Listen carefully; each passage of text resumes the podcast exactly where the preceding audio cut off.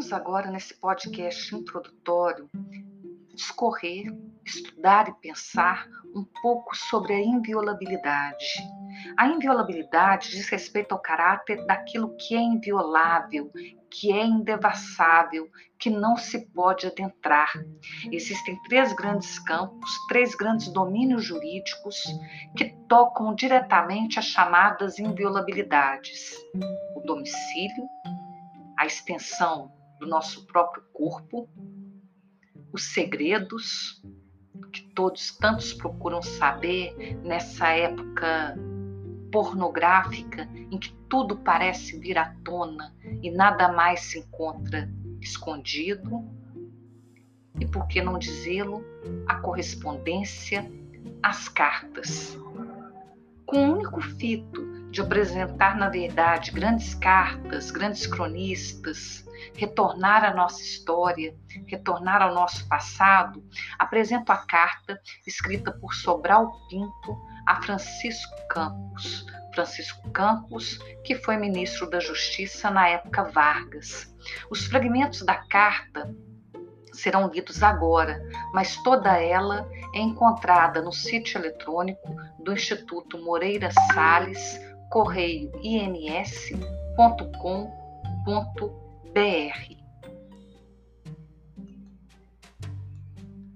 A carta data de 6 de novembro de 1937 e foi enviada por Sobral Pinto a Francisco Campos. Abre aspas. Campos, com os olhos voltados tão só para os superiores interesses do Brasil, julgo do meu dever escrever-lhe estas palavras, nas quais ponho toda a veemência de que sou capaz e toda a sinceridade de um homem que nada quer e nada aceita para si dos que detêm em suas mãos o poder político da nação. Começo por lhe pedir, Campos, que tenha pena do Brasil, uma inteligência vigorosa como a sua, que tem a enriquecê-la a extensão da sua erudição e a profundeza de sua cultura, não pode estar a espalhar em derredor de si o ceticismo sobre os homens e as coisas do país, mesmo tempo que, paralelamente, vai se pondo numa demonstração de alarmante oportunismo à disposição deste grande corruptor de almas que é Getúlio Vargas. Fecha aspas. Ele vai continuar aqui. Será possível que você, com a sua inteligência aguda, não perceba que o maior mal para o nosso Brasil não é a presença dessas figurinhas insignificantes nos altos postos da administração do país, mas a instabilidade social e política da nação que decorre da postergação, consciente e deliberada na vontade dos governantes da Constituição, que, boa ou má, adotamos para reger o destino do nosso povo? No eterno desencanto que você vive, o seu coração não acredita em coisa nenhuma, a não ser na eficácia soberana do poder e da força material que ele tem à sua disposição. Esta é a lição que você vive agora a ministrar a todos os que o cercam, parentes, amigos e auxiliares. Fecha aspas. E aí ele vai continuar com uma frase que é um clássico. Abre aspas, o poder é efêmero e a força caduca. Você, por exemplo, não precisa de recorrer à história para ter certeza desta verdade. Basta tentar para a sua própria vida de homem público. Certo dia você estava nas culminâncias e no dia seguinte, quando despertou, estava na sarjeta da rua, caluniado até por aqueles que deviam a você a sua ascensão política.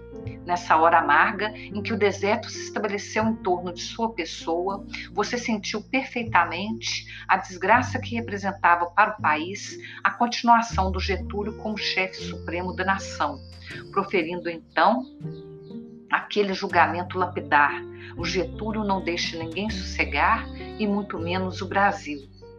Fecha aspas. Ele vai terminar falando que sem ambições de qualquer espécie, alheio às facções em luta e superior aos interesses econômicos e financeiros que disputam a posse do poder, venho solicitar de você, meu caro Campos, que trabalhe, na medida das suas energias, pela dignificação da vida pública brasileira. Tenha piedade, ao menos, do futuro dos nossos filhos. Este é o apelo que, em nome de nossa amizade, ouso aqui formular. Abraços cordiais do sempre todo seu Sobral Pinto. Fecha aspas, disponível aí no acervo Sobral Pinto. As cartas, elas podem ser publicadas, as cartas políticas, as cartas históricas, as cartas trocadas entre grandes escritores ou grandes figuras da cultura ou grandes intelectuais, elas podem vir à lume? Ou elas devem permanecer no campo do segredo? E as nossas cartas pessoais? Os nossos pequenos bilhetes? Os nossos e-mails? Há aí a obrigação da inviolabilidade? A proteção da correspondência? E-mail é correspondência? Mensagens configuram-se como correspondência? Qual o limite, qual o momento em que, supostamente invioláveis, elas podem emergir, vir à tona e pulular no âmbito público, no âmbito da ágora, no âmbito do espaço aberto, onde muitas vezes um segredo partilhado por duas pessoas é segredo de ninguém. Como já disseram vários escritores. A outra leitura diz respeito a uma crônica de Rubem Braga. Rubem Braga, conhecido como um dos melhores cronistas brasileiros, nasceu em 1913 em Cachoeiro de Itapemirim, no Espírito Santo, e morreu em 1990 no Rio de Janeiro. Há uma carta há uma crônica, melhor dizendo, não uma carta de Rubem Braga, que ele fala de um caderno de segredos, de um caderno de endereços. Muitas vezes as pessoas têm os diários, as suas pequenas anotações, o seu campo em que a intimidade fala somente consigo mesma, em que a pessoa seria sua própria, né, ou o escritor, o qualquer um de nós, porque num determinado momento da vida sempre somos escritores, seríamos as nossas próprias Madames Bovaries. E aí eu pergunto: eu posso violar segredos? Qual o limite do segredo? Pensem agora em Rubem Braga, uma crônica chamada Procura-se, publicada em outubro de 1948. Abre aspas. Procura-se Rubem Braga procura-se aflitivamente pelas igrejas e botiquins, e no recesso dos lares e nas gavetas dos escritórios, procura-se insistente melancolicamente, procura-se comovida e desesperadamente, e de todos os modos e com muitos outros advérbios de modo, procura-se junto a amigos judeus e árabes, e senhoras suspeitas e insuspeitas, sem distinção de credo nem de plástica, procura-se junto às estátuas e na areia da praia, e na noite de chuva, e na manhã encharcada de luz, procura-se com as mãos, os olhos e o coração, um pobre caderninho azul que tem escrita na capa a palavra endereços, e dentro está todo sujo, rabiscado e velho. Pondera-se que tal caderninho não tem valor para nenhuma outra pessoa de boa fé, a não ser o seu desgraçado autor. Tem este autor publicado vários livros e enchido, ou bem ou mal, centenas de quilômetros de colunas de jornal e revista.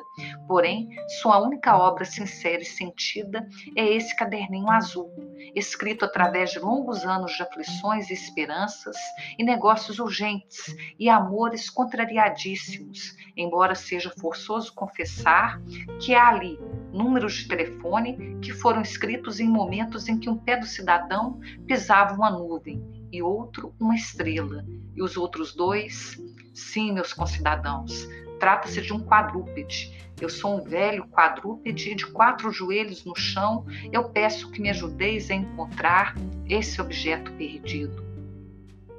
Pois eis que não perdi um simples caderno, mas um velho sobrado de Florença e um pobre mocambo do Recife, um arcanjo de cabelos castanhos, residente em Botafogo em 1943, um doce remorso paulista e o endereço do único homem honrado que sabe consertar palhinha de cadeira no Distrito Federal.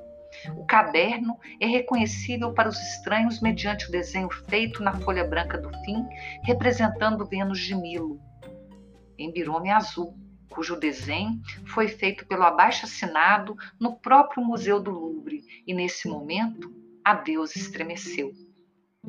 Haverá talvez um número de telefone rabiscado no torso da deusa, assim como na letra K há trechos de um poema para sempre inacabado, escrito com letra particularmente ruim. Na segunda página da letra D, há notas sobre vencimentos de humildes, porém nefandas dívidas bancárias. E com uma letra que eu não digo, começa o nome de meu bem, que é todo o mal de minha vida.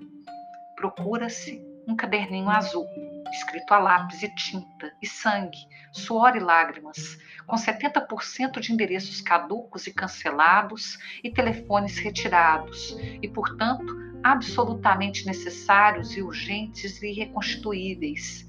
Procura-se, e talvez não se queira achar, um caderninho azul com um passado cinzento e confuso de um homem triste e vulgar. Procura-se, e talvez não se queira achar. Outubro 1948, fecha aspas. Finalmente, uma palavra sobre o campo onde todo homem ou mulher querem ser reis ou rainhas. O domicílio.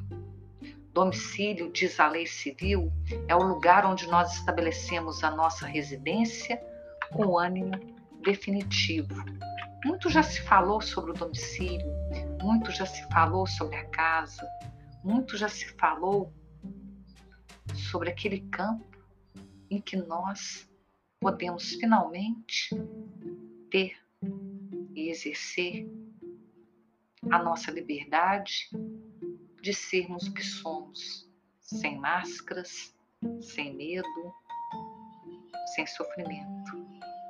Mas o domicílio não raro nessa pandemia, não raro em muitas épocas, foi também o lugar dos abusos, o lugar dos segredos, o lugar dos assassinos, o lugar das desonras, o lugar das infelicidades. A cada cimento de palavras, a cada mão que é estendido ou deixa de ser estendida, a cada suspiro feliz ou malogrado, nós escrevemos a crônica das nossas próprias casas. Às vezes, é a crônica de uma casa feliz, uma casa branca esquecida no meio do sonho. Às vezes, para lembrar Lúcio Cardoso, é a crônica de uma casa assassinada.